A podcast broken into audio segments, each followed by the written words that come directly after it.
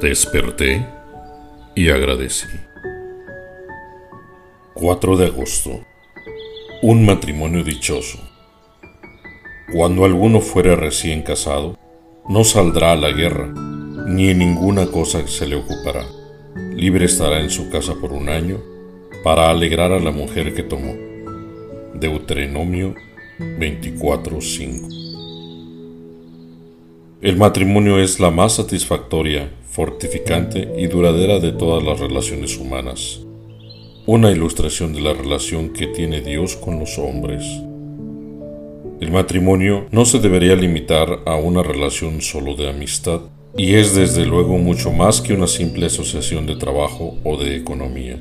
El Señor quiso que fuera la relación entre seres humanos más íntima, más humillante, más amorosa y más desinteresada. Hay quien dice que los matrimonios se fabrican en el cielo, pero que del mandamiento nos encargamos nosotros aquí en la tierra. Más importante que el amor que se tengan dos personas y lo felices que sean antes de casarse, es lo bien que sepan conversar, convivir y resolver sus dificultades después de la boda, así como el tiempo y los esfuerzos que estén dispuestos a dedicar abnegadamente a su matrimonio para que marche bien.